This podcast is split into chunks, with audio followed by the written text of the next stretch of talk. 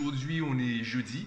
Et avant de te parler du livre de la semaine, puisque tu le sais déjà, aujourd'hui c'est jeudi jeudi, je voulais simplement te, ben, te dire, en fait, t'informer, parce que c'est une information que j'estime que tu as envie de, connaître. J'ai recommencé à aller au sport en journée.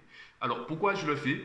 T'imagines bien que si je te le dis, c'est parce qu'il y a un intérêt pour toi. C'est que le soir, il y a, il n'y a pas beaucoup de monde. Par contre, le peu qu'il y a, ce sont des groupes, ce sont des passionnés. Euh, ils ont tout à fait leur droit d'être là.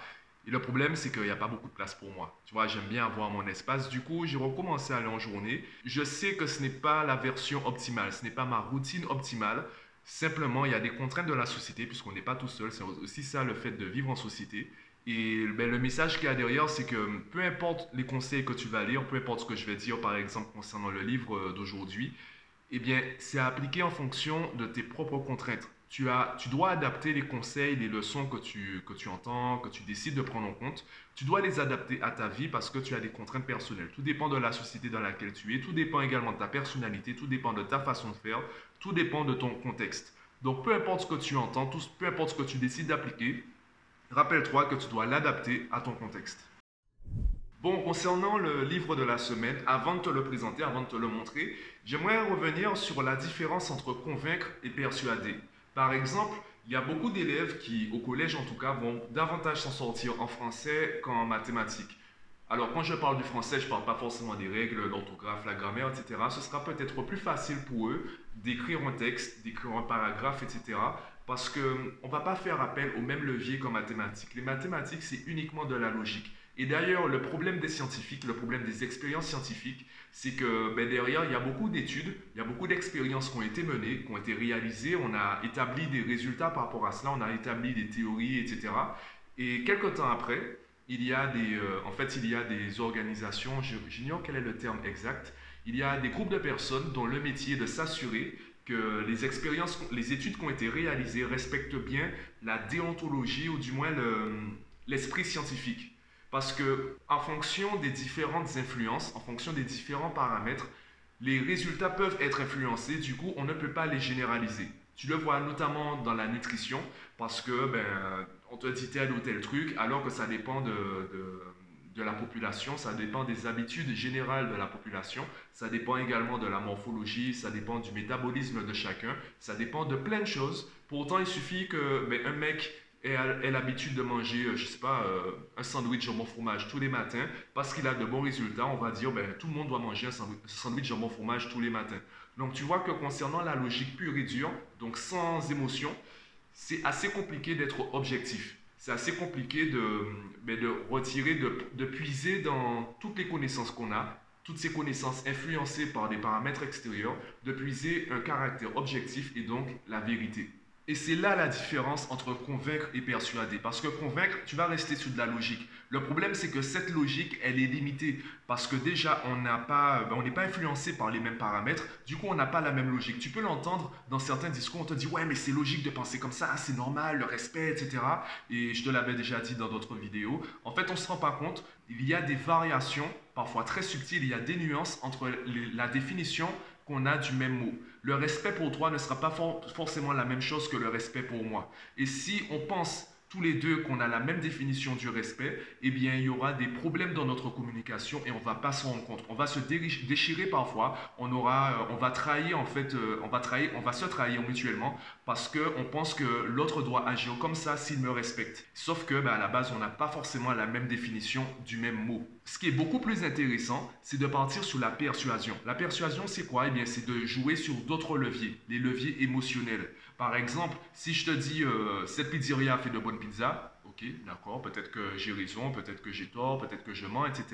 Par contre, si je veux t'inviter dans cette pizzeria et que je commence à te parler, je commence à te faire visualiser le, le, caractère délicieux de la pizza. Je commence à utiliser un langage qui va te faire visualiser te faire visualiser en train de manger la pizza, eh bien là, tu vas commencer à ressentir de la faim parce que tu visualises. Et tu peux le voir dans tout ce qui concerne développement personnel, loi de l'attraction, etc. On te parle de la visualisation. Pourquoi on t'en parle? Je te l'avais déjà expliqué, ton cerveau n'a pas de contact réel, n'a pas de contact direct avec la réalité. C'est en fonction de ce que tes cinq sens vont percevoir, donc euh, le toucher, la vue, etc.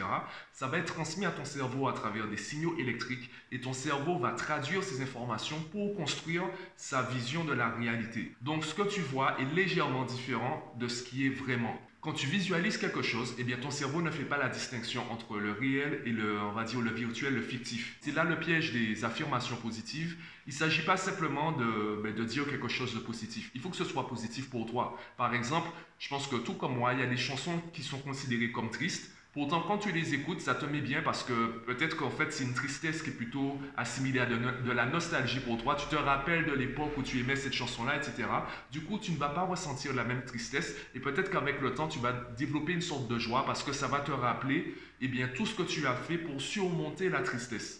Donc, alors là, j'ai sorti beaucoup, de mots. En gros, ce qu'il faut comprendre, c'est qu'il faut que ce soit, alors on prend l'exemple de la tristesse, il faut que ce soit triste pour toi. Il ne faut pas que ce soit simplement triste. Donc la logique n'est pas très importante, c'est surtout le côté émotionnel, le côté personnel. Il faut que ce soit positif, il faut que l'affirmation soit positive pour toi. En gros, en fait, les mots ne sont pas importants. Ce qui est important, c'est ce que tu ressens quand tu les utilises. Et c'est pour ça qu'aujourd'hui, j'aimerais te présenter le livre La puissance de la persuasion qui a été écrit par Napoléon Hill, que tu connais certainement avec le livre Réfléchissez et devenez riche. Pourquoi en fait il, euh, il, parle de la persuasion? Pourquoi il a décidé d'écrire un livre dessus? Évidemment, je, je n'étais pas là lorsqu'il a écrit le livre.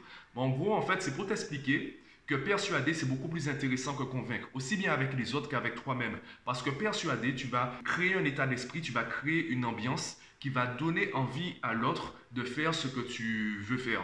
De la même façon pour toi-même, c'est un peu ce qu'on appelle l'auto-hypnose. Euh, tu sais, tout ce que tu entends parler euh, en termes de développement personnel, loi de l'attraction, etc. Ce sont juste de nouveaux mots pour des concepts qui existent depuis des siècles, voire des millénaires. C'est toujours la même chose, sauf que en fonction du courant de pensée, en fonction de l'époque, on met de nouveaux mots dessus. Et donc la persuasion, c'est utiliser d'autres leviers en termes de communication, d'autres leviers pour faire passer le même message. Et pourquoi je te recommande ce livre?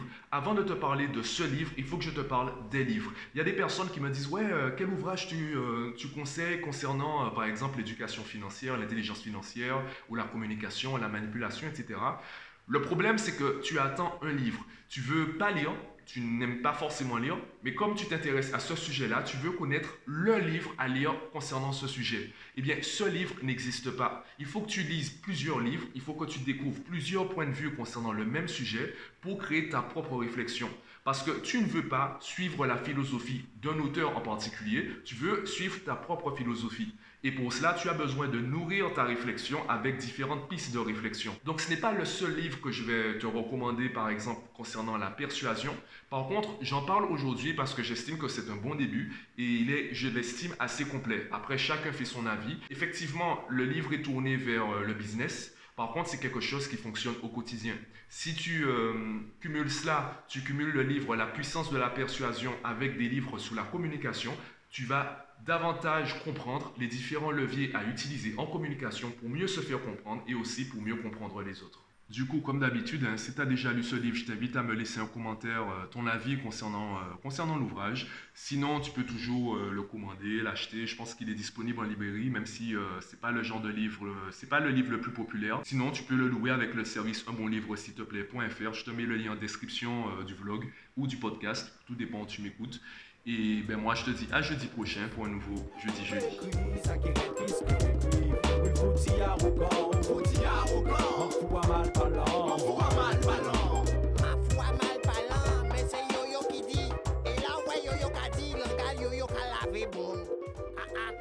Laisse-en chanter.